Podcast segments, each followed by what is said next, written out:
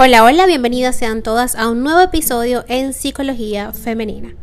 Para quienes son nuevas por acá, mi nombre es Isnaikar Blanco, soy psicólogo clínico y me especializo en la atención a mujeres, trabajando lo que es el empoderamiento, el crecimiento personal y la autogestión emocional. Y el día de hoy vengo a hablarles sobre el arte de merecer. ¿Y qué merecemos? ¿O por qué lo merecemos?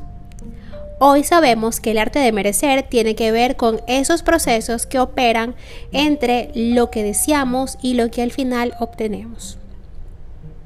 Cuando se habla del arte de merecer, lo obvio es que uno se remita a la clásica cadena entre el trabajo duro, la perseverancia y los frutos que nacen de ello. Si bien esto tiene mucho que ver con el merecimiento, lo cierto es que no se agota allí. Existen muchos otros factores que completan la ecuación de lo que se merece y lo que se recibe. Es precisamente por eso que se habla del arte de merecer. Como muchas veces se comprueba, no siempre las personas obtienen lo que se merecen.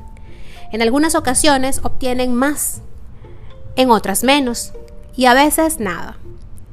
La justicia no parece ser uno de esos factores que opere de forma natural sino que requiere de acciones puntuales para que se concrete. El arte de merecer nos habla de esas acciones que se requieren para facilitar ese proceso en el que una persona obtenga lo que, en sana razón, se merece. De hecho, cada persona tiene una experiencia de lo que merece, pero siempre no es consciente de ello. Y ese es su primer obstáculo. Vamos a ver esto con detalle. Y antes que, entrar en, en materia, me gustaría compartirles una frase o un fragmento de algo que compartió Alberto Luis González. El merecimiento consiste en muchas ocasiones en materializar las expectativas, echando a andar todo el proceso de logros. El siguiente paso es construir un sueño que implica formular unas metas, subiendo conscientemente el rango de las expectativas. El arte de merecer se basa en la premisa que les resalté anteriormente. Todos tenemos expectativas de merecimiento. El problema radica en que esto involucra una parte consciente y una inconsciente. Lo ideal, en todo caso, es que haya coherencia entre ambas, pero este no siempre ocurre, o esto no siempre ocurre. Por ello siempre hay personas que se esfuerzan en lograr alguna meta sin alcanzarla finalmente. Otras veces ocurre lo contrario. Hay personas que parecen atraer hacia ellas todo lo positivo, sin tener que invertir demasiados esfuerzos en ello. ¿Por qué será esto? ¿Qué, qué, pasará? ¿Qué, ¿Qué mecanismos operan? Parte de la respuesta puede estar en el arte de merecer.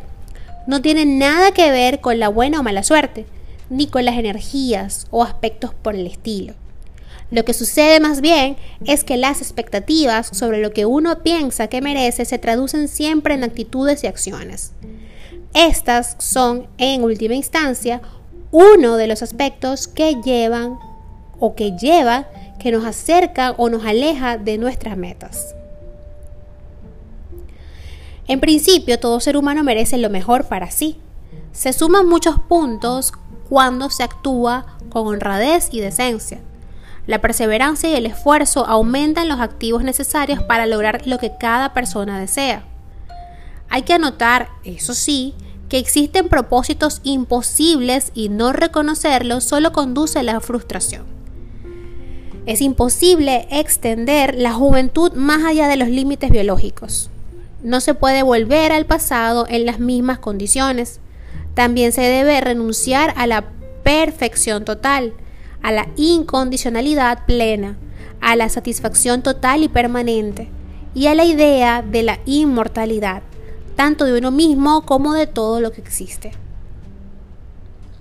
Frente a las metas posibles, lo que muchas veces se interpone entre desear y lograr es el sentido de merecimiento, en particular aquel que se aloja en el área inconsciente, este da lugar a situaciones en las que se presentan una inconsistencia entre las acciones concretas que se despliegan para lograr algo y la actitud que se esgrime en ese proceso. Con las acciones se avanza hacia el logro. Con la actitud se sabotea ese propósito. Popularmente se dice que hay personas que están derrotadas antes de emprender algo y así es.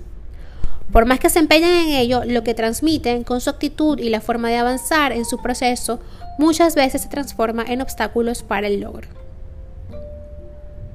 Es frecuente que una experiencia del pasado sin elaborar esté en la base de esa idea de que algo no se merece. También es posible que se esté cumpliendo con un mandato inconsciente, consecuencia de cómo alguna figura de autoridad nos miró en el pasado. Asimismo ocurre lo contrario. El ser invisible o haber sido invisible para otros puede sembrar o alimentar la idea en la persona de que no es lo que merece. ¿Cómo superar esto? El arte de merecer comienza con una reconfiguración de la relación que se tiene con uno mismo. A veces hay tantas dificultades allí que se requiere de ayuda profesional para lograr este propósito. Y recuerda, aquí estoy yo para acompañarte en ese camino. ¿Sabes cómo comunicarte conmigo? Pues te dejo mis redes sociales en Instagram y Twitter como Psiqueplenitud 11, en Facebook y en TikTok como Psicóloga Snaker Blanco. Continúo. En otras ocasiones, basta con hacer una reflexión sincera que lleve a que uno se convierta en un buen amigo de sí mismo. Pero no todo se nos da tan fácil este proceso. Por otro lado, es importante anteponer el autocuidado a cualquier otro aspecto en la vida.